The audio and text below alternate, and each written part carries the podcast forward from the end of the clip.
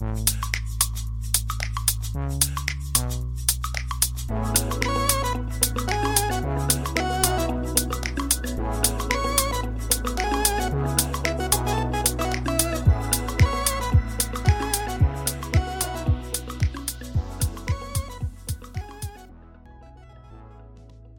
迎收听日本排球推广部，我是来自 Park 新手村的多喝水。明天就是这一季的最后一场比赛了，也就迎来了这个冠军赛。今天再稍微回顾一下这一次最后季后赛的这个小组循环的内容，然后会跟大家分享。这个国际赛，今年国际赛的这个排程啊，首先，其实我在想说这一集要怎么讲季后赛的时候，就觉得说，如果我把每一场的一些看点都讲了，那这个呃这一集就不知道会长到多么夸张了。所以我觉得还是稍微回顾一下一些看点之类的就好了吧。或是就是整个季后赛的一个进行，然后随着比赛的结果出来，每一场的比赛的重要性跟看点都变得不一样。在四月八号的时候，先是 NEC 对上东丽健这场比赛，没想到的是，虽然说 NEC 在前面展现非常强气势，然后。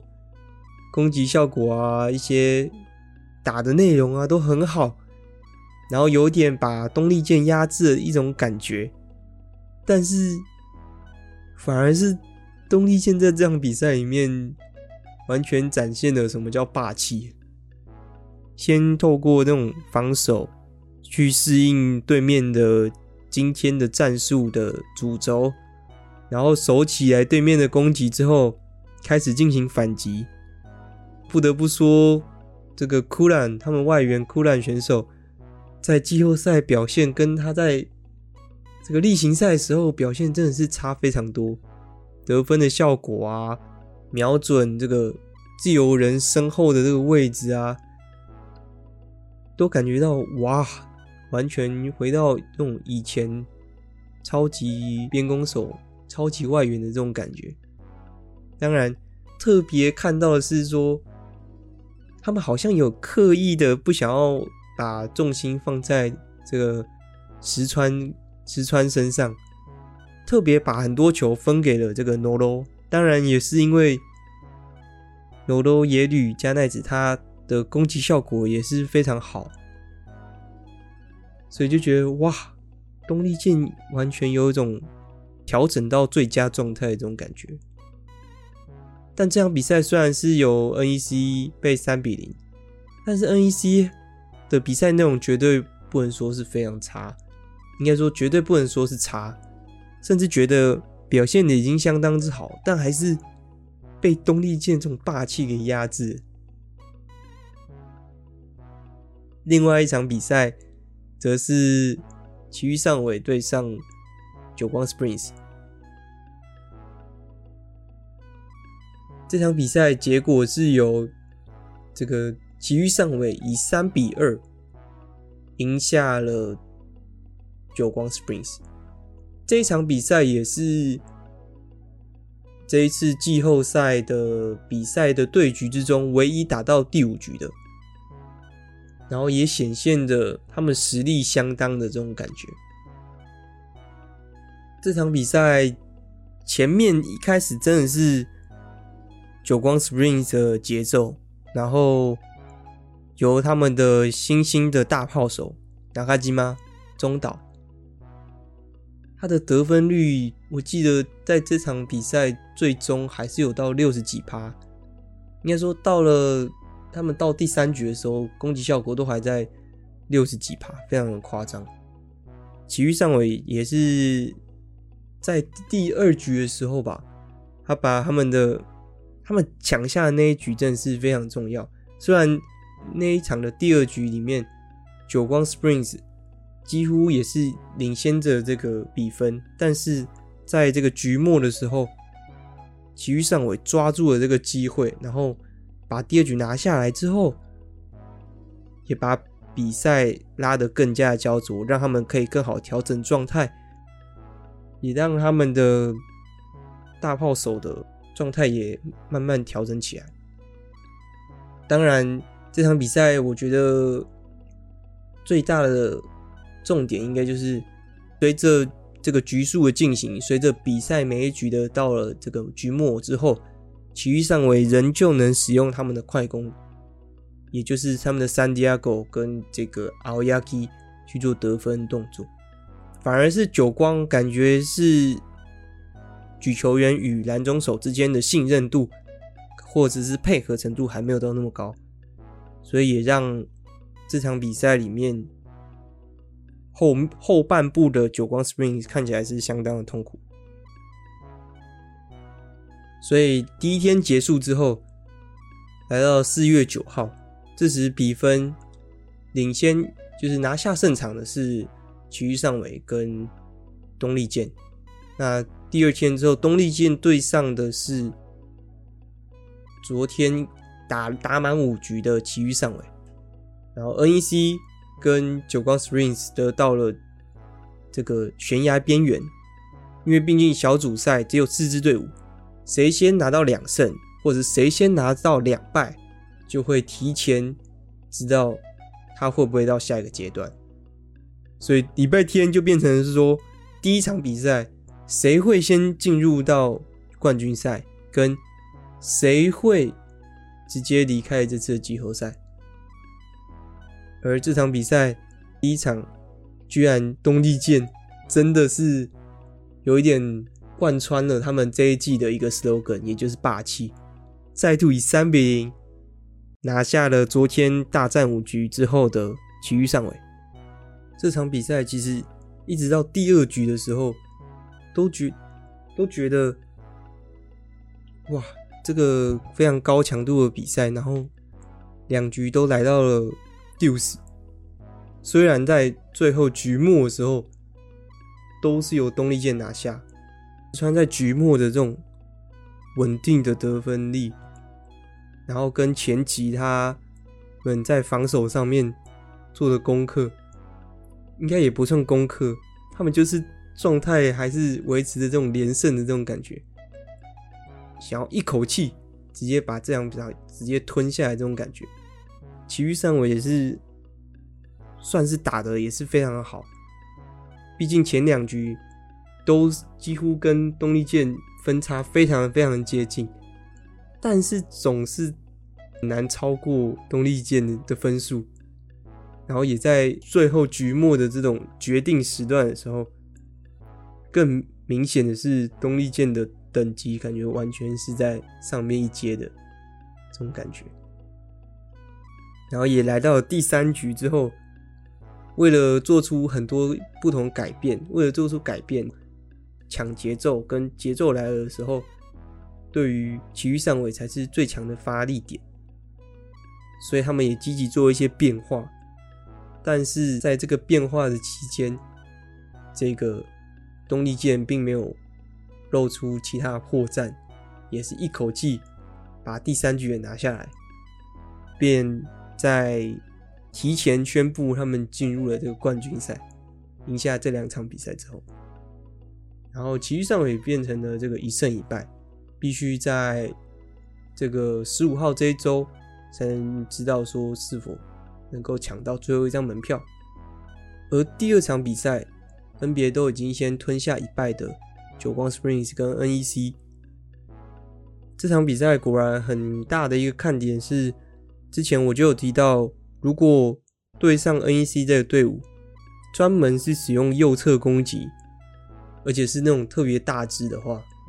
不是那种技巧型，很容易就被这个 NEC 的两只大炮给封死。一个是 Kogama，另外一个是 Serra。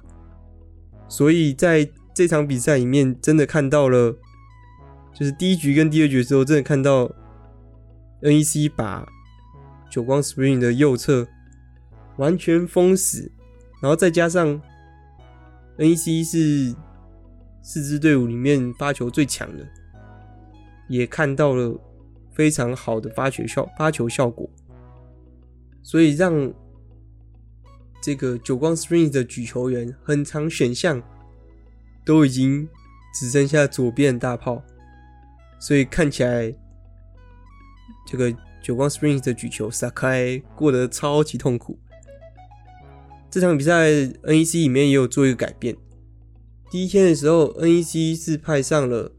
这个举球员的兹卡达，身高比较高一点的这个举球员。但我记得我之前就讲到说，其实我觉得对于这个很注重节奏的 NEC 来讲，他们的举球员我觉得跟萨瓦达配比较好，就是让他们的节奏也是比较流畅一些。所以这场比赛的 NEC 做的改变就是。他们把举球员换成了这个萨瓦达，这个举球员身高只有一百五十八公分，然后是 NEC 的其三位举球员之中其中一位。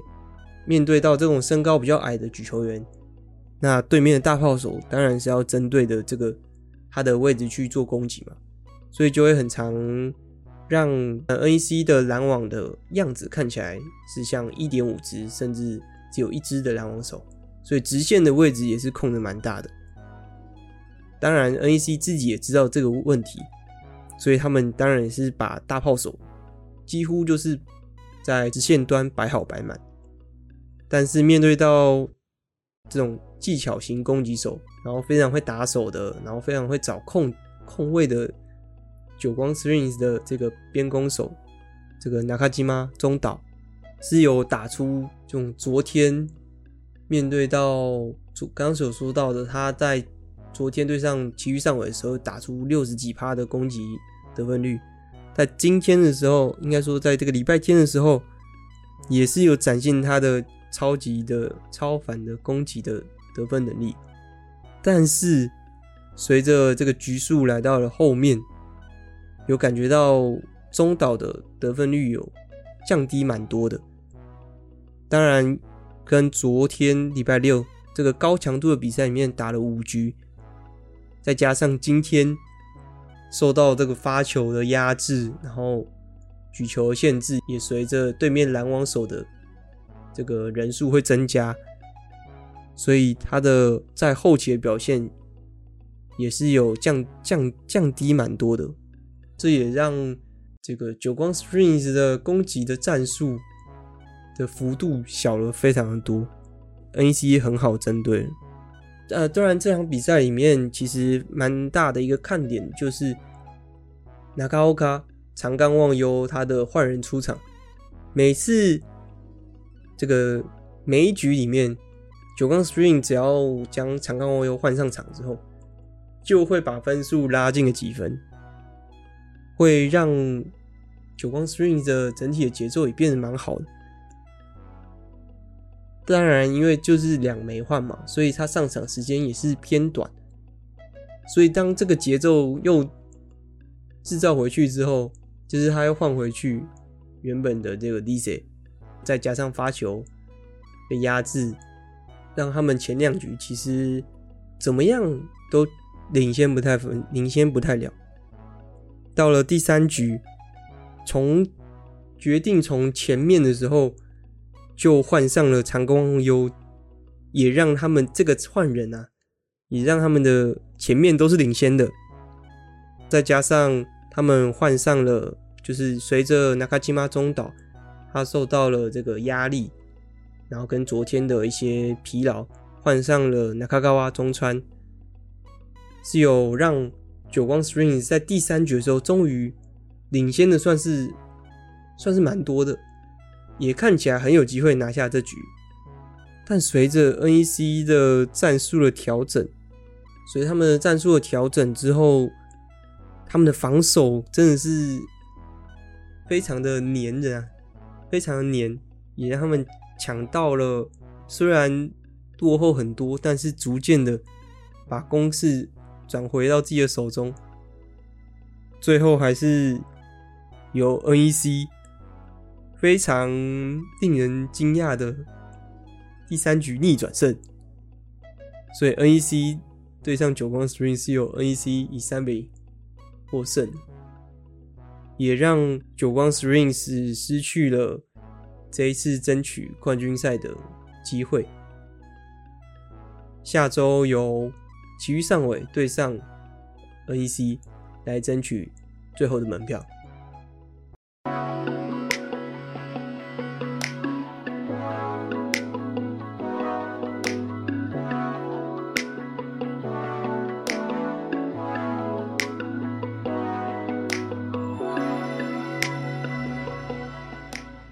这一周比比赛结束之后，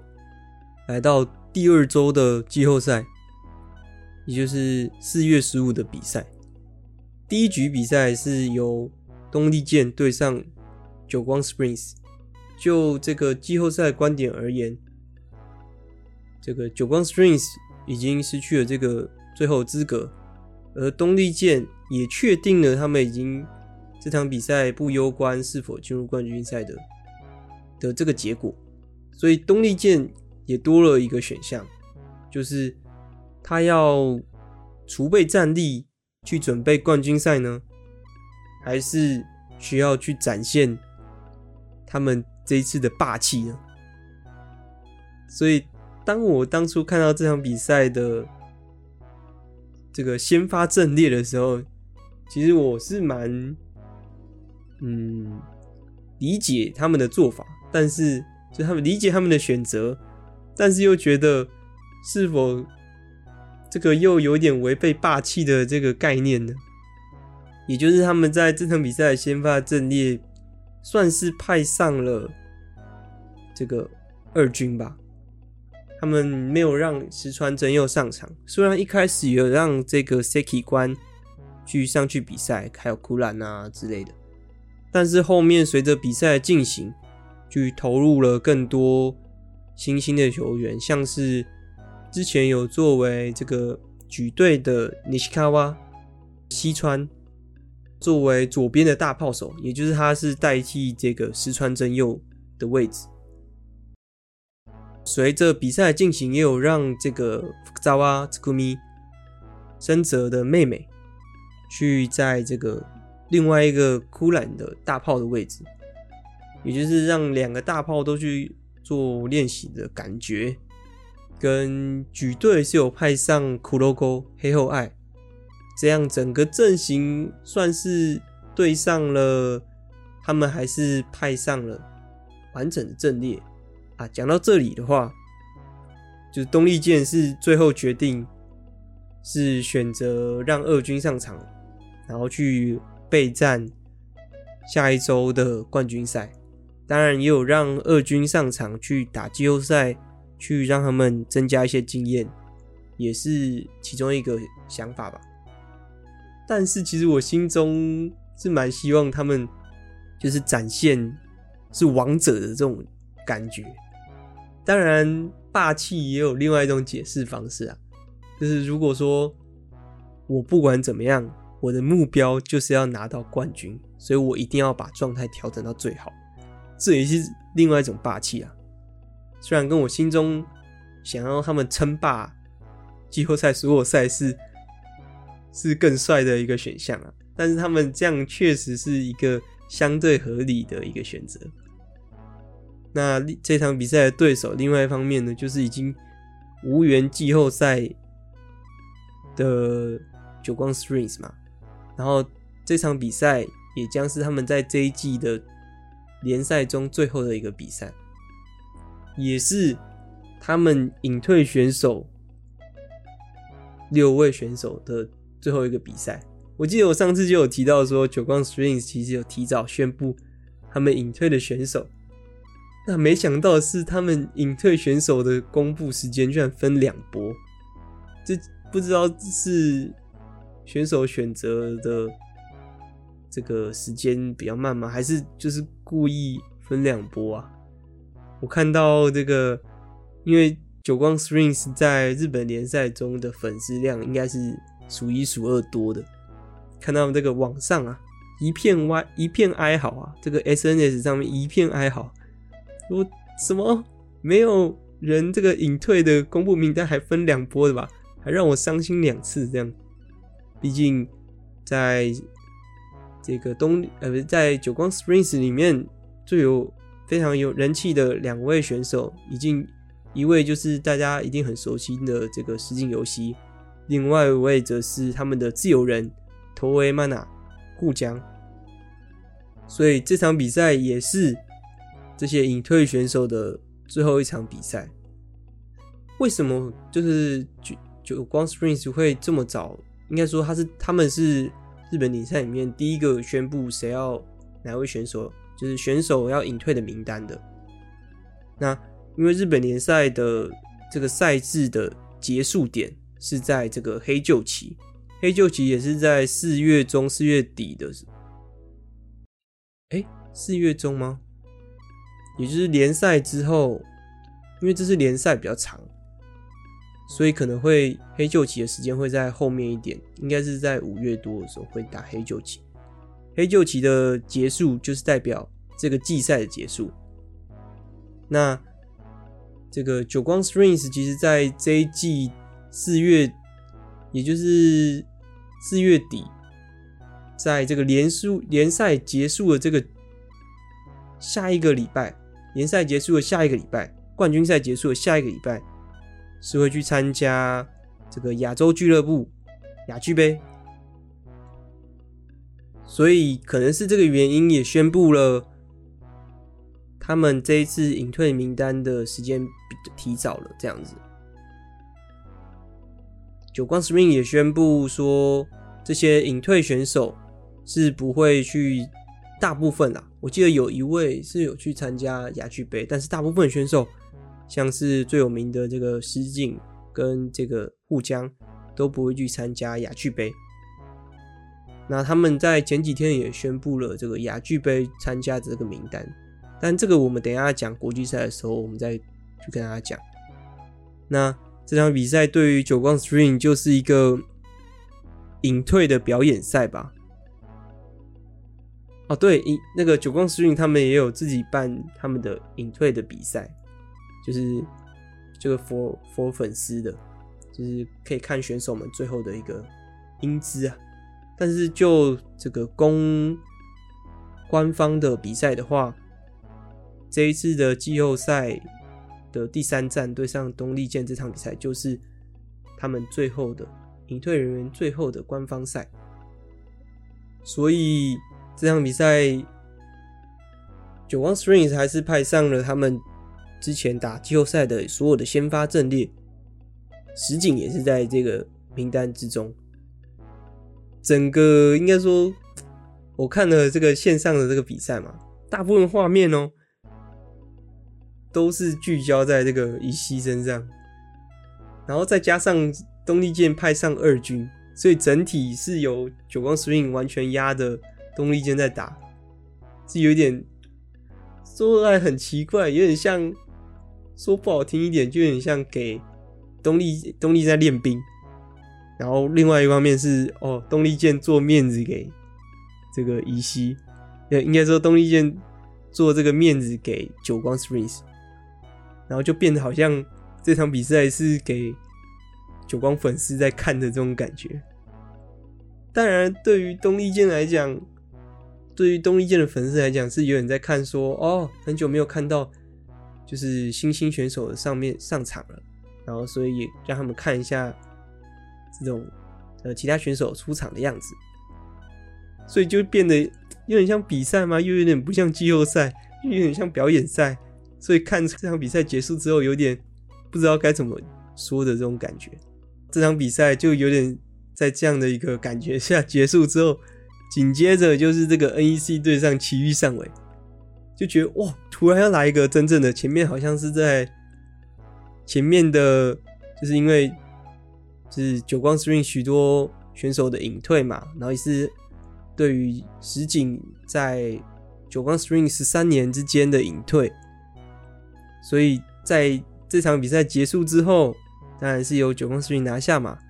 然后有点。大家欢送石井隐退的这种结束的感觉之后，紧接着来到一个真枪实弹的对决，有点哇，一个情绪直接转换。要抢门票了，要抢门票了。两队，埼玉上尾对上 NEC，两队都是非常注重节奏的队伍。这场也是，如果 NEC 他们进了这个冠军赛的话，又来到了去年这种老式传奇的这种感觉。他们又从了这个后面的这个排名，然后拉到是否能进入冠军赛呢？也显示皇后啊，是否能展现他们的霸气？结果是 NEC 在第一局的时候就把节奏给握在自己的手中，跟这种坚定的感觉，也许是因为他们的他们攻击的节奏在前面相当好。反而是埼玉上尾在这场比赛里面，第一局的时候，从青柳青柳他的一些小小失误上面，就显现说，哎，两队的攻击流畅度不太一样啊。所以在前面这一局的前面前期的时候，就有 NEC 握了下了一个主导权，然后 NEC 也有在发球上面去做这个功课。很明显的是，因为在礼拜六的比，哎、在上礼拜应该说在四月八号、四月九号比赛里面，都有看到体育上尾的自由人 Yamagishi 三岸，他在接发球有一个位置是不太擅长的，是那种直线的一个接发位。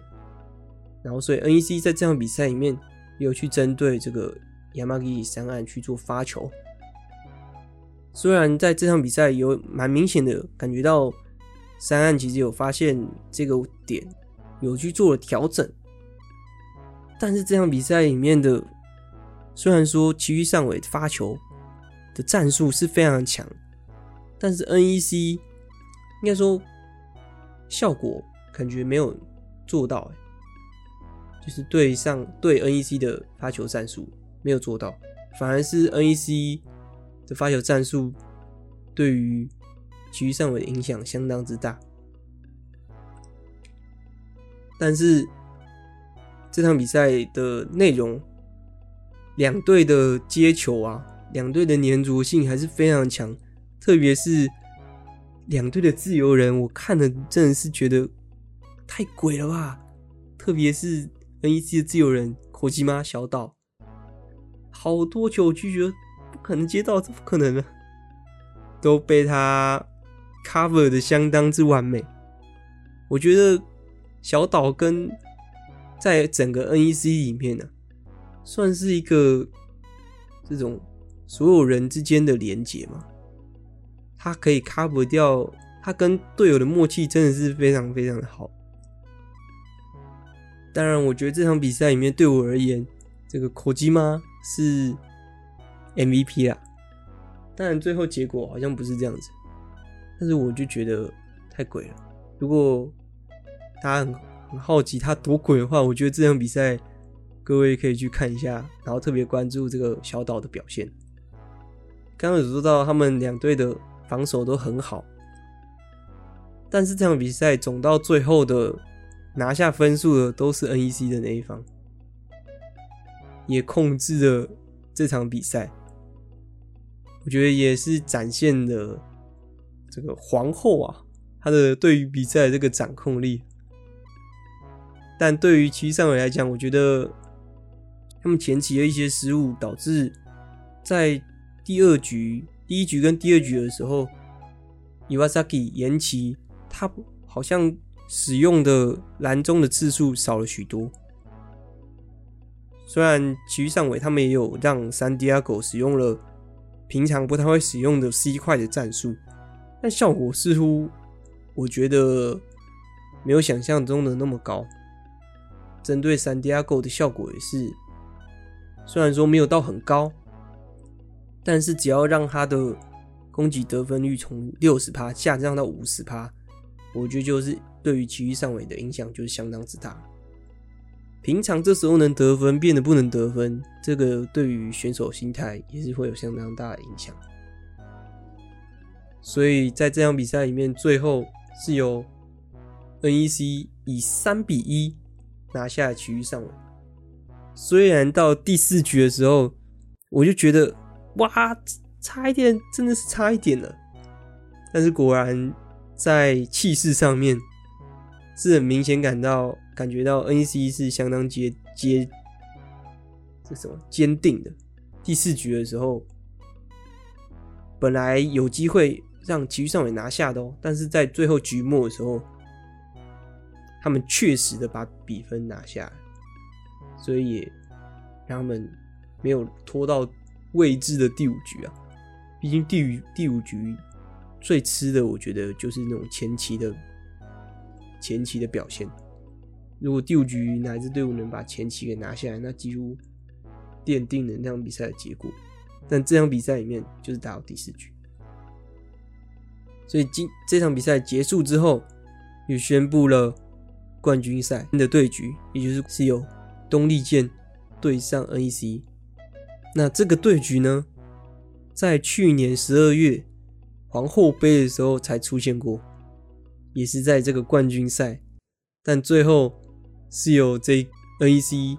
赢下了东丽箭，拿下了皇后杯冠军。但这一次的冠军赛，他们又再度的见面，那结果会是怎么样呢？是非常令人期待的。是 NEC 会像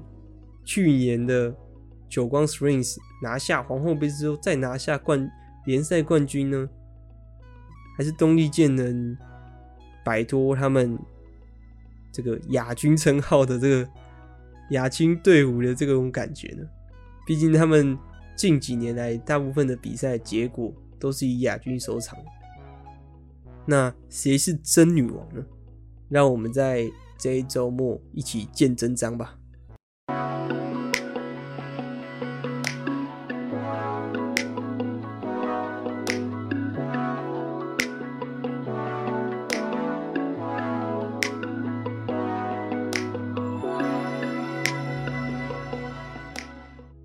再来，我们进到我们今天的第二篇章，也就是准备在联赛结束后立马就要举行的国际赛。今年国际赛首先要开打的就是亚俱杯。我会关注亚俱杯，是因为去年的时候本来 JT 要参加这个比赛，结果 JT 当时的队员或是内部人员里面有人染疫。所以就日本就是缺席这次那一次的这个比赛，这一次是由久光 Springs 去代表参赛。他们刚就有提到说，久光 Springs 有宣布了他们在这一次亚俱杯的名单。令人意外的是，亚俱杯的名单里面。有本次有入选代表的这个超级自由人米西乌拉西村，他是在名单之内的。然后另外一个是这个他们的蓝中手，他们蓝中手的这个阿拉基也是在这次亚俱杯名单，而不是结束之后就去参加这个。代表合宿，这种让我蛮意外的，因为亚俱杯的时间是在四月底到五月初这个期间，结果要宣布首次的这个名单的时间呢、啊，代表名单的时间就是在五月五月八号，但。哦，亚俱杯是四月二十五到五月二号，所以他们等于他们只参加了最后算是一个礼拜不到一个礼拜的代表队的训练，所以就想说，哎、他他们可能，我觉得如果不是说融入的非常快，或者是非常明显。能在 A 组名单，不然的话，我觉得他们两个可能都会先，呃，在这个二十人名单的时候，并不会，他们并不会在二十人名单之内。哎，我说的有点乱，就是先说一下流程好了。亚俱杯就是在这个四月二十五到五月二号，然后，但是这是算是国际的俱乐部的比赛吧？那如果是说日本代表的这些时辰的话，之前在这个公布名单的四十人名单的时候就有说了，在今年的五月八号第一次日本代表合宿结束之后。会宣布了前二十人名单，去备战五月底到七月中好几个礼拜，有大概三四个礼拜的赛程的 BNL。七月中结束之后，日本代表会举行一个属于他们自己的这个红白对抗赛，在今年是预计是在冲绳的。预计在冲绳举行，然后是八月五号，呃，跟八月六号会举行两场。我记得上一次我看了这个比赛内容，然后是他们那时候马纳贝教练，他是让他们队伍一直轮替交换啊，就是本来虽然是会先分红跟白，但是他们会一直交交换轮替，然后去去比赛。但那时候这场比赛里面的大部分选手都是在 VNL 时候出场的 A 代表的一个选手名单，B 代表的选手好像那时候并没有参加到这次的红白对抗赛，所以如果要看 B 代表选手的话，果然是只能在亚洲杯跟。呃，只能在亚锦赛或者是亚运会。那刚说到日本代表红白对抗赛，这一次前几天宣布加场，在八月十二号，也就是八月五号、八月六号的下一个礼拜的礼拜六，在这个佐贺跟久光 Springs 算是联名吧，举办了第二场的红白对抗赛，使用的这个体育馆是。久光 Springs 的最新的刚完工的的这个体育馆，所以感觉如果去的话，应该体验相当好的啊。只是佐贺啊，说实在，佐贺算是蛮偏的，我觉得可能比冲绳还要难去。在这个八月中，是八月十二号，日本代表红白对抗赛结束之后，有另外一个赛程，就是 B 代表 B 组的人。要去参加的这个亚锦赛，亚洲锦标赛是这个九月初，九月三号到九月十号，这是 B 代表要去参加的一个比赛。接下来是非常紧凑的，来到了九月中，是这个巴黎奥运的预选赛，九月十六号到九月二十四。刚说到这个亚锦赛哦，我好像没有讲到在在哪里去比哦。这个巴黎奥运的预选赛就是在我们的东京这个代々木体育馆，代代木体育馆。这个也是我今年非常想在现场看的比赛，这个巴黎奥运的预选赛。但是在这个比赛之后，还有一个这个九月底的这个比赛啊。也就是亚洲运动会在中国的杭州，九月二十八号到十月七号，每一个国际赛啊，都攸关着这个国际的排名啊，排国际会影响国际排名的分数，所以他们当初说的目标是要在这时候就已经把排名超过中国，每一个比赛都会遇到中国吧。印象是这样，所以都是相当重要的。但当然，我们可以先可以准备去看的，就是这个亚俱杯跟这个 VNL。不知道有没有人会去这个？因为 VNL 的第一周啊是在这个名古屋，日本名古屋，所以不知道有没有人会去现场看。那亚俱杯是在这个越南啊。然后线上能看的话，目前我知道的资讯是，就是目前这个日本联赛 VTV 的这个 Easy Sports，它是有去播这个其中几场比赛啦。当然，如果准决赛跟冠军赛的话，他们都会进行播放。但前面的小组赛的话，